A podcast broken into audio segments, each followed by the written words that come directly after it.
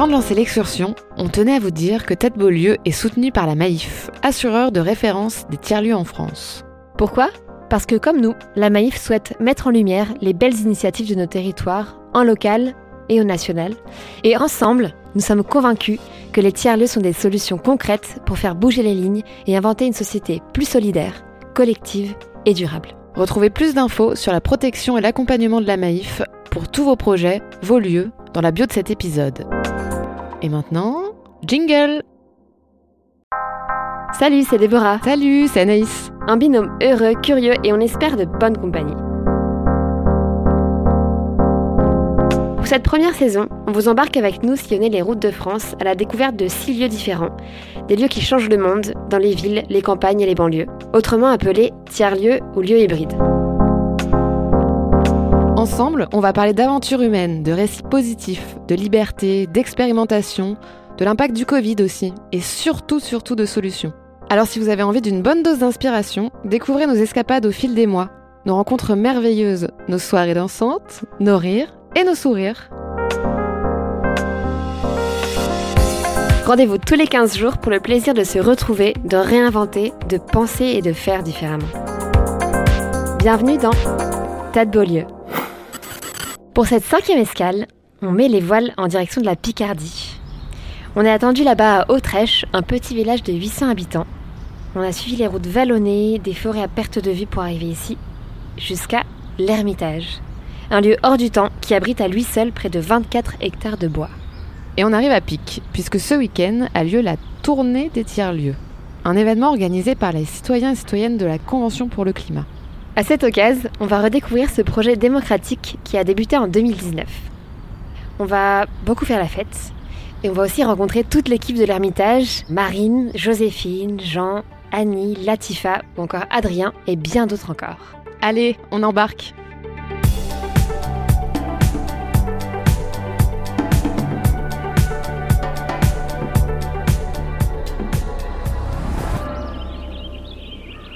Après toutes ces dernières semaines là, à vadrouiller sur les routes, ça fait quand même un bien fou de retrouver ces paysages naturels, des forêts en voiture, en voilà. Et regarde ce domaine là devant nous, il est immense. Ouais, jonché sur sa petite colline. Et d'ailleurs, en parlant de colline, pour la petite minute histoire, ici, pendant la Première Guerre mondiale, les Allemands ont occupé entièrement la colline et donc sous nos pieds, il y a quelques petits euh, restes de squelettes. C'est pas très glamour, mais bon. Et depuis 100 ans, le site n'a cessé de se réinventer. Moi, je suis Jean Carinti, j'ai 47 ans. Je suis euh, père de, de quatre enfants euh, avec mon épouse et euh, je suis un des responsables de l'Ermitage d'aujourd'hui. C'est-à-dire à partir du moment où le lieu a été mis en vente et que j'en ai été informé, à essayer de mobiliser un groupe de personnes pour le reprendre et relancer l'activité ici avec une vision, bien entendu, différente des précédents parce que nous, on part sur autre chose et sur le 21e siècle. On a une maison euh, et un domaine agricole, donc c'est vraiment l'imaginaire des, domaines, hein, euh, qui date du début du XXe siècle. Il a été construit après la Première Guerre mondiale sur une zone qui a été très impactée par les combats de la Première Guerre mondiale et le propriétaire qui était un industriel euh, protestant qui avait acheté des carrières pas très loin d'ici, qui datent d'avant le, christianisme, hein, des vieilles carrières de pierre, et il avait beaucoup d'argent à cause du besoin de pierre de taille de la reconstruction. Donc son fils lui a demandé est-ce que je peux faire un élevage de poules industrielles? Et hop, il a fait un chèque et il lui a euh, construit le domaine de l'Ermitage. Ensuite, euh, très rapidement, il a fait faillite, le fils, parce qu'il s'en occupait pas.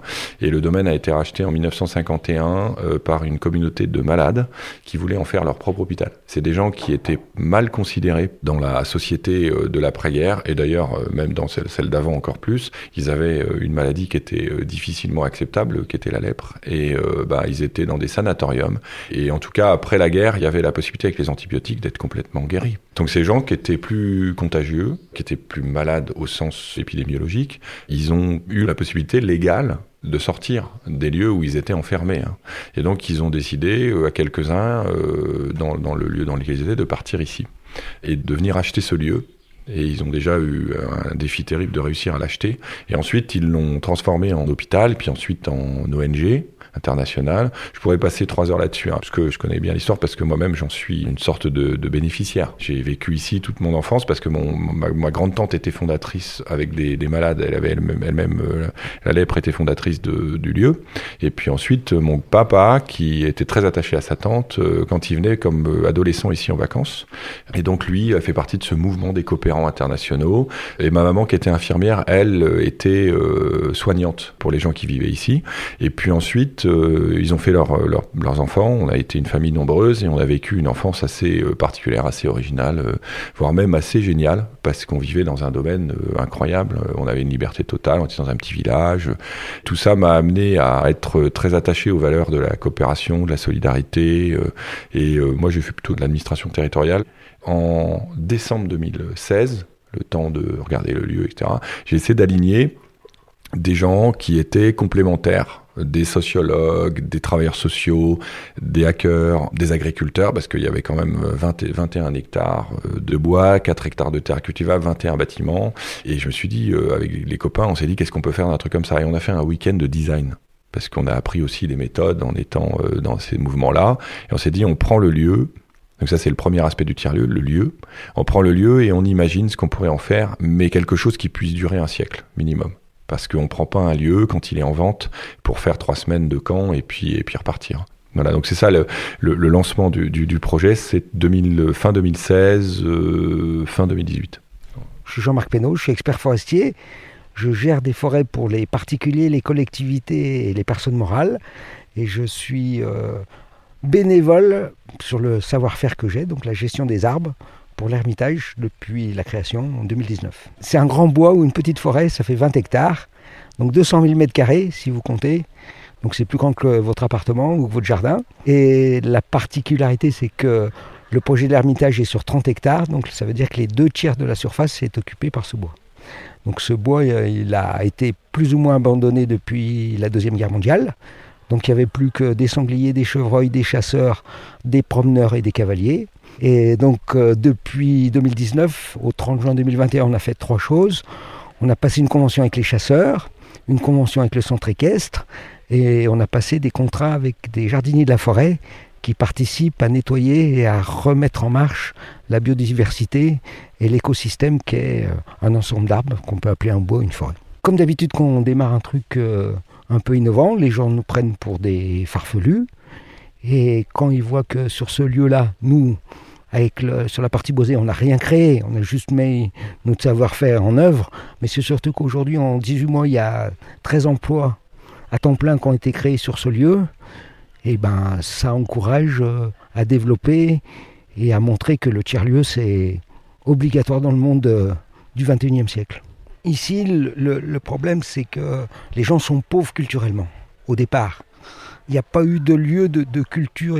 on n'est jamais venu les voir pour leur proposer euh, de la danse, du théâtre, etc. depuis des années. Donc en fait, euh, l'information qu'ils ont, c'est la télé. Et donc si on arrive à la sortir de, la télé, et il n'y a plus de bars, il n'y a, plus d'entreprises, il y a des taux de chômage importants. Donc ils n'ont plus d'espoir, ils n'ont plus d'objectifs, ils n'ont plus rien qui les fait rêver ni eux ni leurs enfants. Donc euh, si on, dans des endroits comme ça, ils retrouvent le plaisir d'être ensemble, de l'espoir et des objectifs et de la bienveillance, ben, c'est gagné quoi. Celui-là, il est plus qu'un tiers-lieu parce que c'est un tiers-lieu en milieu rural, donc un endroit où euh, le, lien social est fortement distendu. Donc il est rural et il est d'innovation. Donc ça veut dire qu'il faut qu'on mette en œuvre, chacun dans notre partie, des choses qui ne se font pas ailleurs. Donc ici, sur la partie boisée, L'innovation, ça va être qu'on va mettre en place euh, autour des bâtiments une mini-forêt avec des nouvelles essences qui n'existent pas à l'état naturel, mais des essences qu'on prend dans la région, qu'on va éduquer et qu'on va venir planter plus tard pour avoir une forêt le plus mélangée possible pour qu'elle résiste euh, au changement climatique. Donc voilà, donc nous, le challenge il est double. C'est pas de s'occuper que des bois, c'est de l'aider à franchir les changements climatiques brutaux qui sont en cours. Pour un petit village de tout juste 800 habitants, c'est quand même dingue d'avoir un lieu ressource euh, d'une telle ampleur. Moi, ce qui me frappe, c'est aussi que tous ces gens-là, ils sont énormément tournés vers le prendre soin de l'autre, prendre soin du vivant, et ça depuis de très nombreuses années, j'ai l'impression. Prendre soin fait presque partie de leur, de leur ADN, en fait, on pourrait dire. Et côté innovation, ils envoient du steak végé. J'essaye des trucs. J'ai vu un, un espace d'aquaponie tout à l'heure et j'ai cru entendre de la musique classique dans les jardins, à cas de la génodique. De la génodique Ça a quand même un peu des petits airs de science-fiction ce truc, c'est un peu chelou. On va voir?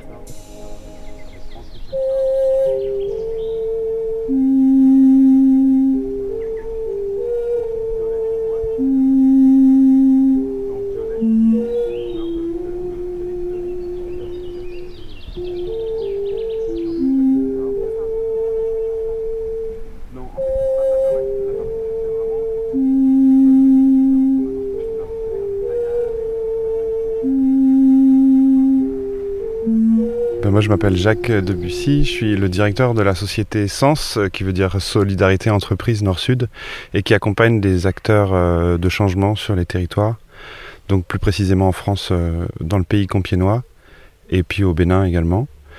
Notre métier, c'est d'accompagner des entrepreneurs sociaux avec de la formation, du conseil et du financement de projets.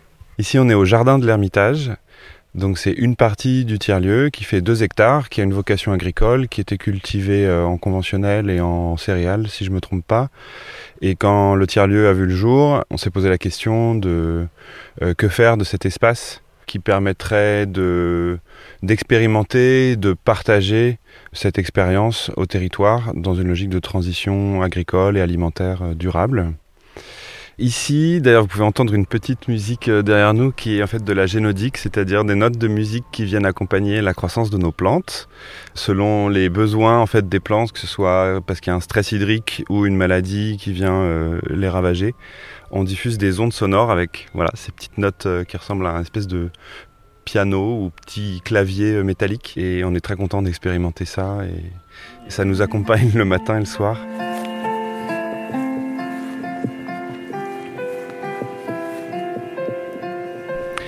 Alors en fait, on s'est installé ici à l'Ermitage, ou plutôt en fait, on a co-construit un projet avec le tiers-lieu de l'Ermitage, euh, parce qu'on a, on était connecté en fait, le fondateur de Sens et moi-même, on était connecté à l'équipe du tiers-lieu euh, avec deux générations différentes, et on a surtout trouvé une, grande cohérence dans nos projets de territoire et de nos visions, c'est-à-dire que Sens comme le tiers-lieu Ermitage euh, cherche à agir pour le développement durable et équitable du territoire dans lequel on est il n'y avait pas meilleure collaboration et alliance que de faire des choses ensemble ici.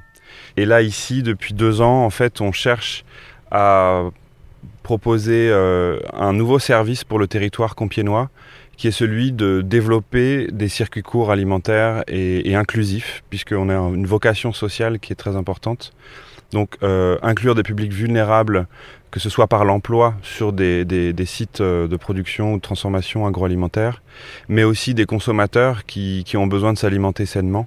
Donc euh, à tous les maillons de la chaîne, trouver une manière de permettre à ceux qui en ont vraiment besoin, à nouveau faire pleinement partie d'un projet de société qui a du sens.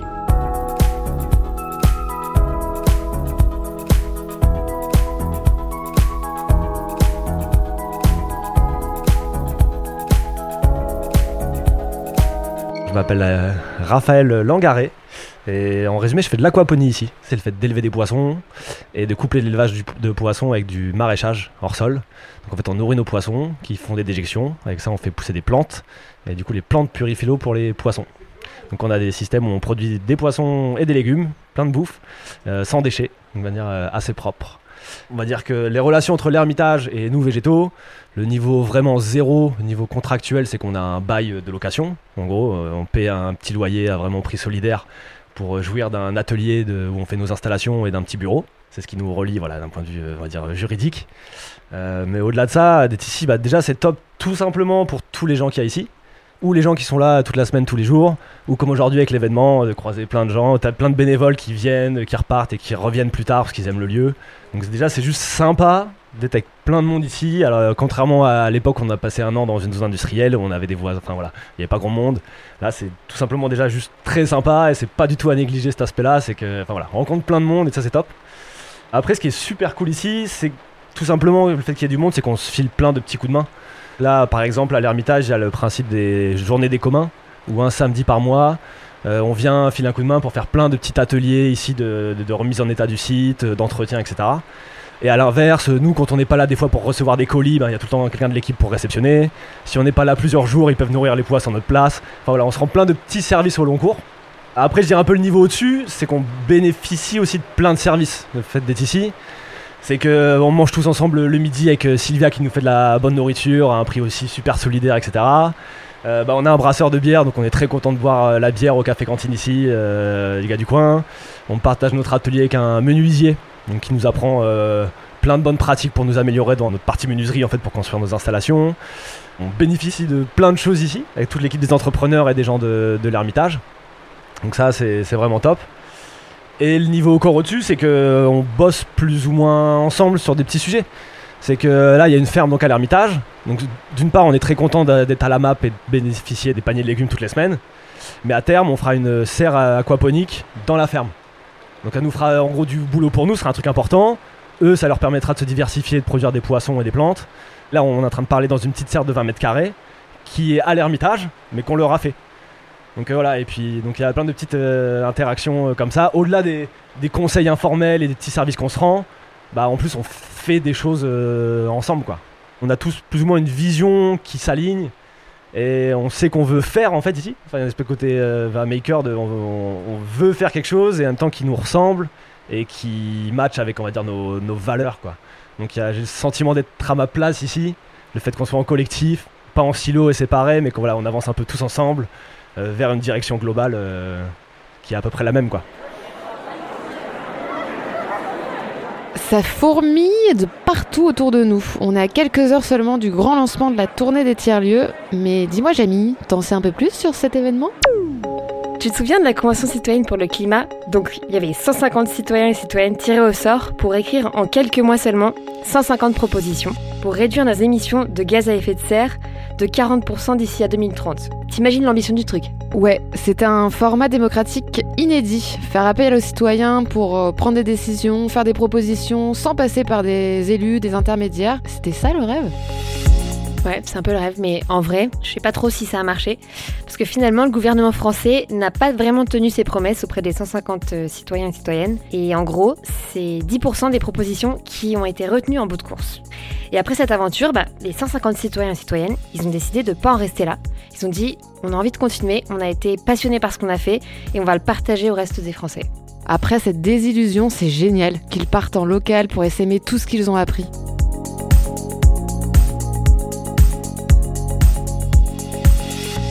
Donc, je m'appelle Annie Pata, j'ai 39 ans, je suis francilienne euh, des Yvelines et euh, je suis effectivement membre de la Convention euh, citoyenne et je suis également à l'initiative de la tournée des tiers-lieux. L'objectif de cette tournée des tiers-lieux, c'est de vraiment faire comprendre qu'il faut valoriser ce qui se passe auprès de nous sur euh, nos territoires. Et c'est aussi porter ce qui a été fait pendant euh, neuf mois à la Convention et faire vivre des propositions de manière concrète dans des lieux qui connaissent et qui vivent ces thématiques-là et qui euh, ont la capacité de dire qu'on peut passer à l'action. La tournée des tiers-lieux se déroulera sur une vingtaine d'étapes. On a voulu euh, présélectionner euh, des tiers-lieux qui avaient euh, vraiment une dynamique et qui allaient aussi dans le sens des propositions de la Convention. Donc ils ont reçu un questionnaire et en fonction de ce questionnaire, on a commencé à co-construire ensemble.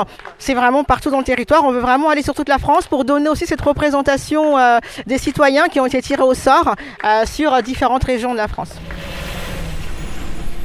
Bonjour, euh, je suis Vita Evena, je vis en Vendée. Euh, je suis venue ici pour euh, l'inauguration de l'Ermitage. Les tiers-lieux, c'est une mise en œuvre de nos propositions. Et c'est ça qui est intéressant parce que tout ce que nous avons préconisé, les tiers-lieux, ils prennent ce que leur convient parce que ce n'est pas une recette universelle on ne peut pas appliquer tout partout. Ils prennent euh, les thématiques qui les touchent, qui les concernent, ils les appliquent euh, localement. Je pense que c'est vraiment cet avis des citoyens qui ont déjà fait le travail en préambule, plus euh, les initiatives locales, le croisement de deux, ça peut apporter de la force au changement de la société en fait, parce que les tiers-lieux, ils changent le modèle économique, ils le rendent plus souple, plus ouvert, plus intéressant. Ne concerne pas que 150 personnes, en fait, elle concerne toute la population du pays et voir la population qui s'implique euh, dans, cette application de mesures, pas par euh, la voie gouvernementale malheureusement, mais par la voie euh, d'application locale, je trouve ça génial. Je sais pas toi, mais cette tournée de tiers-lieux là, ça me donne quand même de l'espoir pour un renouveau démocratique en local. Je trouve ça génial de voir tous ces gens mobilisés pour porter haut et fort ce projet. Ouais, et les artistes aussi se sont donné rendez-vous pour porter un message plus politique et engagé ce week-end. Au fond de la ferme, ils ont installé une expérience immersive pour contempler la Terre. Viens, on va y faire un tour.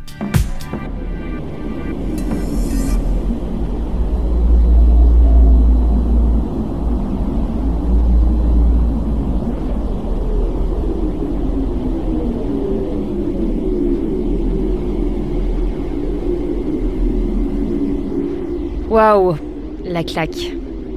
J'entendais comme des bruits de baleines. J'ai fermé les yeux et je me suis sentie partir. J'aurais vraiment jamais imaginé qu'on puisse capter des sons comme ça dans l'espace. Ouais, c'est vrai que cette expérience m'a emportée aussi. Euh, je sentais vraiment le cœur battre de la Terre, sa respiration. Je m'en rappellerai.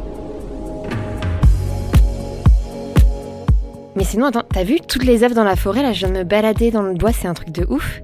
Je crois que tout ce petit tintouin là a été orchestré par quelqu'un qui s'appelle Ronan. Viens, on va le rencontrer.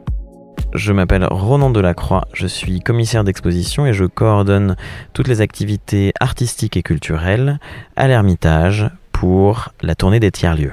Ce tiers-lieu qui est en plus particulier parce qu'il est rural et qu'il est situé en plein milieu de la forêt, bah, il permet d'expérimenter euh, avec euh, sa raison, avec euh, des, conférences, mais aussi avec sa sensibilité, avec toutes ses expériences artistiques, et puis avec son goût, enfin avec tous les sens, puisqu'il y a un marché des producteurs, avec tous les sens d'appréhender ce que c'est que la transition. On sait que la transition, elle est aussi esthétique, et que ces artistes proposent leur regard, proposent leur, leur sensibilité à celle du grand public, et donc ils apportent quelque chose au débat qui est euh, ben, cette, cette beauté qui nous entoure et nous la font regarder d'une autre façon et peut-être nous poser des questions.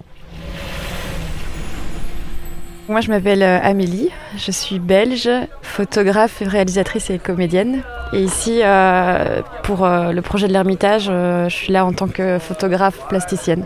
Et donc, moi, je m'appppelle François Audon, je suis artiste plasticien, contrairement aujourd'hui en fait les, les, les valeurs qu'on peut nous inculquer euh, disant qu'il faut bouger partout pour être créatif productif il faut du mouvement beaucoup d'action euh, toutes ces choses là et là en fait on fait quelque chose de très simple où on se pose sur un élément de la forêt, euh, vivant ou, pas, et ça produit cette immobilité, ce contact en fait produit une forme et, et crée en fait. Donc c'est une sorte d'immobilité créative. Je trouve que c'est un lieu qui arrive justement à rallier cette reconnexion à la nature, euh, tout en se disant, bah, en fait, il n'y a pas de retour en arrière, c'est faisons avec ce qu'on est maintenant, avec la technologie, et adaptons-nous. Et ça, je trouve ça hyper intéressant. Quand on est venu ici pendant 2-3 jours et je suis repartie, je me suis dit, en fait, ce genre de lieu, ça me donne de parce que enfin, je suis en train de travailler sur un autre projet qui montre un peu euh, à quel point le monde dans lequel on vit peut devenir destructeur pour l'être humain et euh, à quel point il essaie justement de, de désarticuler nos liens et nous couper l'un de l'autre. Et parfois, euh, même si je suis très très optimiste, euh, à force de baigner dedans, je me dis mais en fait on va se faire avoir. Et, euh, quand j'arrive ici, c'est là où tu dis mais en fait non, non, non, c'est possible.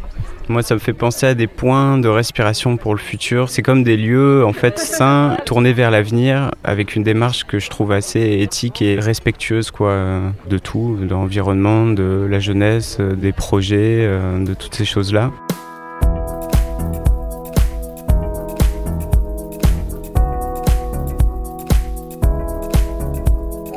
Tu veux nous dire trois mots sur l'Ermitage Trois adjectifs qui définissent l'Ermitage pour toi L'ardeur, euh, l'enthousiasme et euh, l'engagement. Bienveillance, joie, structuration à continuer. Forêt, espoir et politique.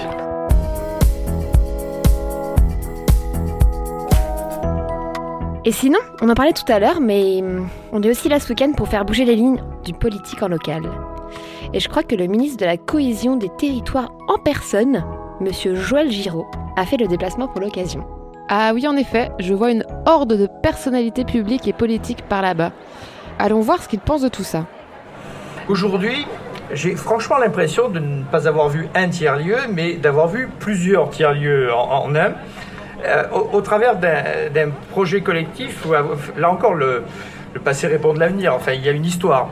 Euh, et je, crois aux lieux de mémoire. Je, crois qu'il y a des certains lieux qui ont, euh, non on va pas appeler ça un pouvoir spirituel, mais certains lieux où peut-être l'empreinte de celles et ceux qui y sont passés ressurgit euh, un, jour du passé d'un arbre ou d'un ou d'un bâtiment pour tout simplement inspirer celles et ceux qui sont aujourd'hui les promoteurs de, de ce projet. Je vais vous dire aussi que la, grande originalité, au-delà du, caractère, euh, j'allais dire, important de, ce lieu et que je, vois aujourd'hui, c'est que j'ai souvent visité des tiers-lieux où représentants de l'association qui, était à l'origine de ce tiers-lieu, élus, se regardaient un peu en chaîne faïence. Bon, pour pas dire euh, plus. Se regardaient avec une certaine méfiance, se regardaient avec un certain doute. Et on sentait qu'au moment où nous allions prendre la parole, certains s'écartaient du micro histoire de ne pas avoir à dire quelque chose qu'ils ne pensaient pas vraiment. Ici, je vois tout l'inverse. Je vois tout l'inverse et ça, ça me réjouit. Ça me réjouit parce qu'il ne peut y avoir de tiers-lieu que s'il y a une intégration parfaite avec, bien évidemment, le territoire dans lequel vous êtes et le territoire et ses élus. Et aujourd'hui, je suis face à une, allez, on va dire à une utopie euh, qui a su prendre la forme d'un projet territorial que soutiennent l'ensemble des élus. Et, je crois que ça, c'est la plus belle réussite que j'ai vue jusqu'à présent en la matière. Et ne serait-ce que pour cela, je suis heureux que, à la fois, euh, nous soyons ici aujourd'hui rassemblés, mais aussi que nous lancions cette opération à partir de ce lieu. On peut dire une chose, c'est que les tiers-lieux sont avant tout un formidable exemple d'une ruralité qui est innovante et d'une ruralité conquérante, une ruralité qui prend son destin en main.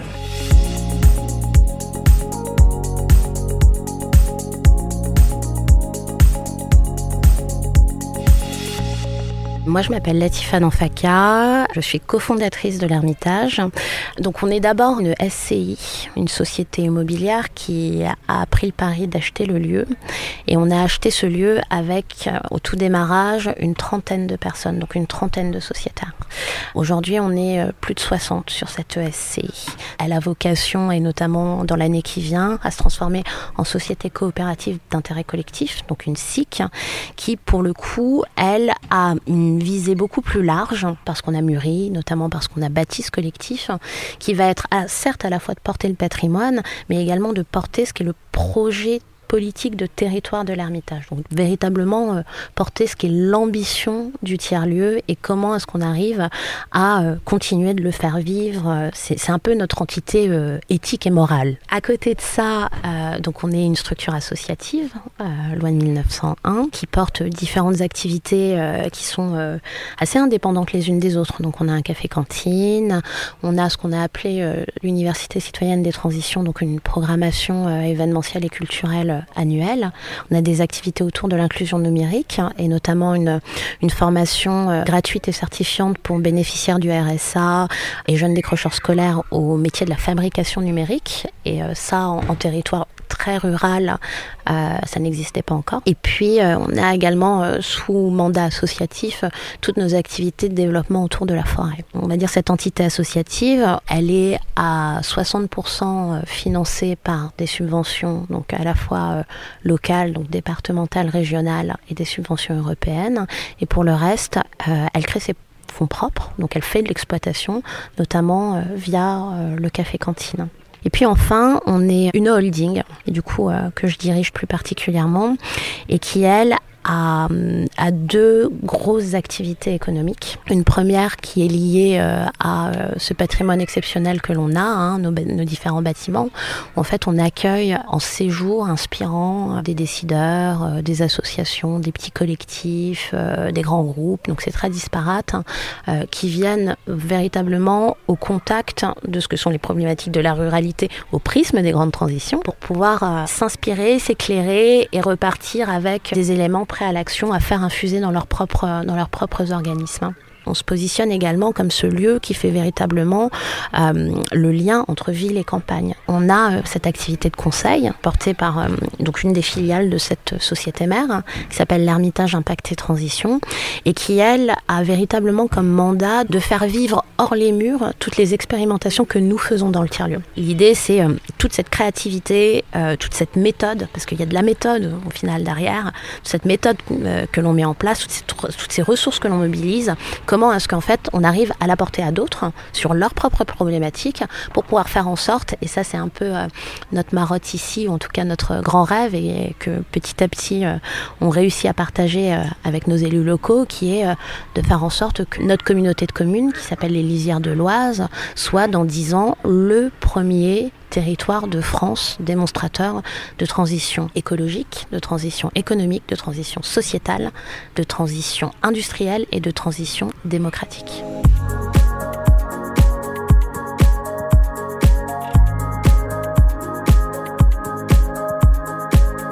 C'est encore un sacré enjeu de jongler avec plusieurs modèles juridiques. Si je comprends bien, aujourd'hui à l'Ermitage, il y a trois sociétés différentes qui participent plus ou moins fortement au modèle économique du lieu. Une vraie tête, comme on dit, alors tricéphale, entre guillemets. L'idée étant de s'occuper du foncier, sur lequel il y a un énorme enjeu de rénovation, et aussi de jouer le rôle d'ambulance de la transition, comme Jean l'a appelé, dans un territoire rural et reculé qui manque cruellement d'organismes pour aider justement les institutions, les entreprises, les associations à faire évoluer leur modèle. Et d'ailleurs, en parlant d'ambulance, ils ont fait un truc de dingue pendant la période du premier confinement pour venir en aide au manque de matériel, et euh, il y en avait, pour gérer la crise. Jean et Latifa nous racontent tout ça. Donc ici, nous, très vite, on a dû switcher sur comment on protège les gens, comment on isole, et en même temps comment on tient la baraque. Donc il y a eu vraiment un switch et étonnamment parce que c'est notre ADN, on a tout de suite décidé de, de, se rendre utile. Et on a euh, commencé à bosser sur les sujets qu'on maîtrisait en collectif, à, travers des outils en ligne, sur le, ce qu'on appelle vraiment dans, dans l'esprit du citizen hacking, euh, comment on trouve des solutions, on est quand même dans le mouvement des makers, euh, comment on trouve des solutions pour produire ce qui manque. Donc en fait, on a, on a intégré un collectif qui, euh, en un mois et demi, euh, a construit un respirateur low-tech, low-cost, qui malheureusement n'a pas pu être euh, développé en France, mais qui aujourd'hui est développé au Mexique. Et tout ça pour nous, enfin voilà, ça a été énormément de travail. on a produit avec ce, ce fameux collectif plus d'un million de matériel de protection, donc visière, blouse, enfin sur blouse, masque, etc. Voilà, il fallait qu'on agisse et on a agi comme ça. Et on en a déjà souvent parlé, mais le pouvoir de résilience des tiers franchement, ça me bluffe. Il y a une capacité à activer un switch ultra rapide dans certaines situations qui m'impressionnera toujours. Tout ça en dehors des murs de l'Ermitage en plus. C'est tout un réseau international qui a bossé ensemble sur ce projet. C'est clair, si seulement on pouvait envisager de gérer davantage de projets comme ça, avec ce genre de modèle en mode agile, réactif, ça révolutionnerait le monde du travail. Vraiment.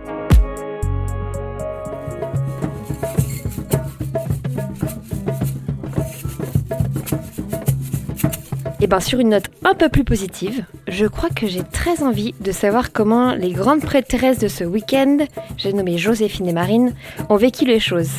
Ça fait deux jours que je les vois vadrouiller par-ci, par-là, courir partout avec leur téléphone. Et bah nous, le temps a filé aussi pour nous. C'est bientôt la fin. Ouais, mais ça me fait sourire. Je te revois d'ailleurs encore il y a quelques heures te dandiner sur la piste de danse au son des djembés. Ouais, ouais, pas la dernière non plus. Hein.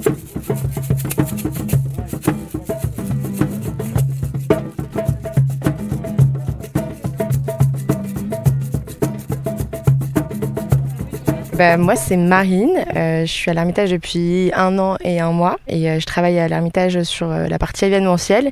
Et là, ce qu'on vient de vivre, c'est assez ouf. On est sur un moment où on est un peu smooth, ça redescend. C'était hyper festif. C'était une très belle réussite. On a beaucoup de fierté. Ouais, c'était un événement de, dingue qu'on a mené avec ma compère Joe. Joséphine Delsal, je suis arrivée à l'Ermitage il y a cinq mois après avoir euh, découvert le projet autour d'une table ronde qui s'appelait euh, Tiers-lieu et Convention citoyenne vers un destin commun. C'est à ce moment-là où, euh, Annie et Mathieu des 150 ont rencontré Jean et ont acté la volonté de faire une tournée nationale des tiers-lieux pour présenter les mesures de la Convention citoyenne. Puis après ça, j'ai un peu suivi le projet de loin. Et euh, du coup, quand on a eu l'opportunité euh, de, pouvoir euh, créer cette première étape de la tournée, euh, moi j'ai vu ça comme une pure opportunité. Du coup, je me suis positionnée là-dessus euh, avec, euh, avec Joe. Et c'est super parce que c'est le lancement aussi officiel de l'Université citoyenne des transitions, qui est un peu notre partie événementielle à l'année, avec débats, des conférences, des ateliers sur plusieurs thématiques enfin les quatre thématiques de l'Ermitage surtout, l'éco-rénovation, euh, l'agroécologie, euh, le vivre ensemble et la transition numérique. Donc l'objectif c'est en fait de, faire une programmation tout public toute l'année pour former un peu les gens euh, à tous ces enjeux-là. Et donc euh, l'événement qu'on vient de vivre, c'est clairement l'inauguration de tout ça. Et donc c'est pour ça que j'ai kiffé et ouais, les, les, les, autres échois, ils ont, ils ont grave kiffé. Enfin, il y avait de l'animation. La majorité du public, c'était euh, c'était des habitants du village. Ils ont salué l'organisation, ils ont kiffé les animations, euh, on les voyait danser. Euh, et en fait, ils ont dit ah, Mais j'ai pas eu le temps de tout faire, il y avait plein de trucs partout, c'était trop chouette. donc, ouais, je pense qu'ils ont kiffé. Puis on a quand même eu une autre échoise senior de 70 ans à danser sur la plus bonne de mes copines, Diana Kamura. Je pense que c'est un bon signe de ce week-end.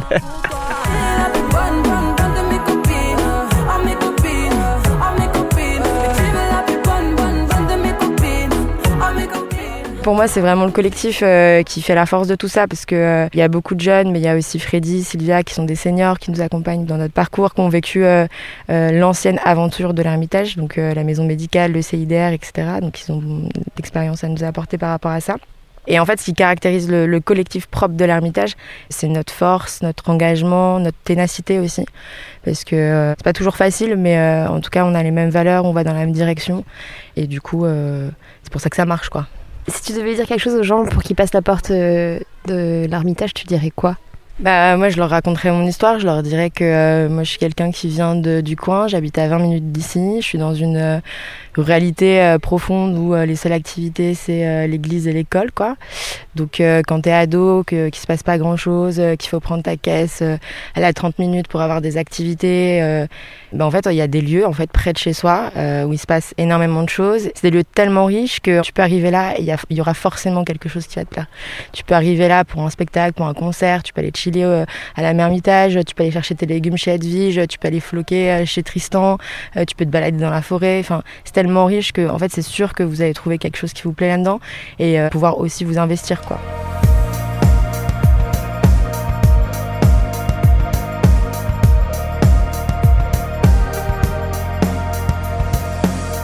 Bonjour, je m'appelle Adrien Monan, j'ai 24 ans et je travaille à l'Ermitage depuis euh, 7 ou 8 mois dans la structure en fait de conseil en innovation sociale. On verra ce que ça donne pour la suite, mais je pense qu'il y aura vraiment un peu un avant et un après. Enfin que voilà, ça a permis à, l'Ermitage de montrer euh, déjà sur le sur le côté local qu'il y avait ce lieu qui existait qui était, je pense, identifié par des gens, mais qui n'avaient pas forcément conscience de ce qui pouvait être fait. Euh, D'un point de vue quand même politique, symbolique, euh, c'est un moment assez fort. Quoi. Euh, on a quand même eu euh, beaucoup d'élus locaux qui sont venus, enfin même pas que locaux d'ailleurs, d'élus même nationaux. Donc ça, je pense symboliquement, c'est quand même quelque chose de fort. Et puis après, au-delà de la symbolique, enfin, juste les gens étaient contents. Enfin, le principe même de, de l'événement et encore une fois du tiers-lieu, c'est quand même d'être ouvert aux gens, d'être un lieu de partage, de rencontre. Et bah là, je pense qu'on a eu ça, quoi.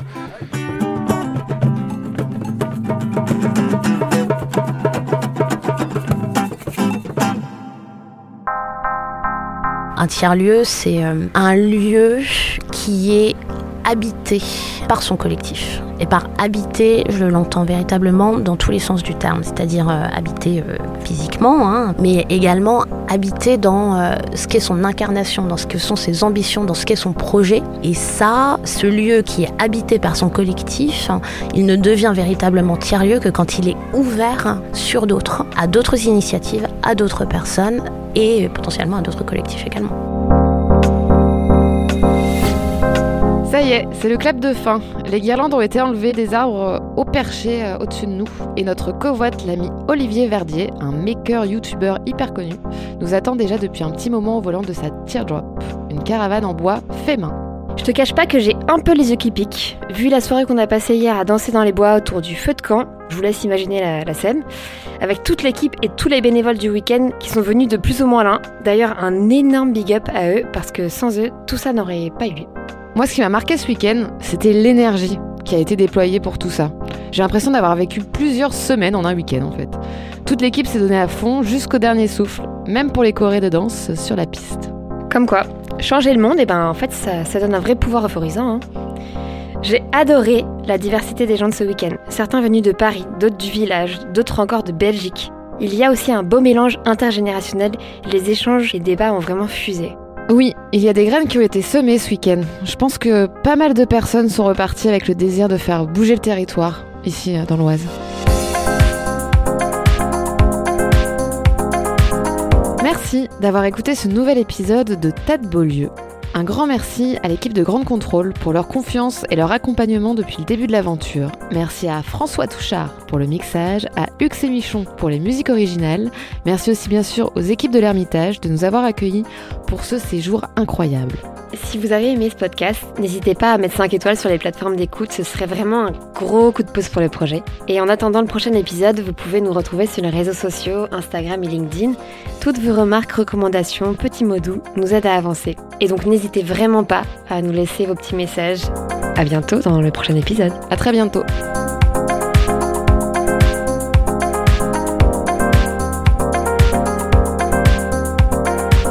Tas de beaux lieux, le podcast des lieux qui changent le monde, en coproduction avec Nouveaux Imaginaires et Grande Contrôle.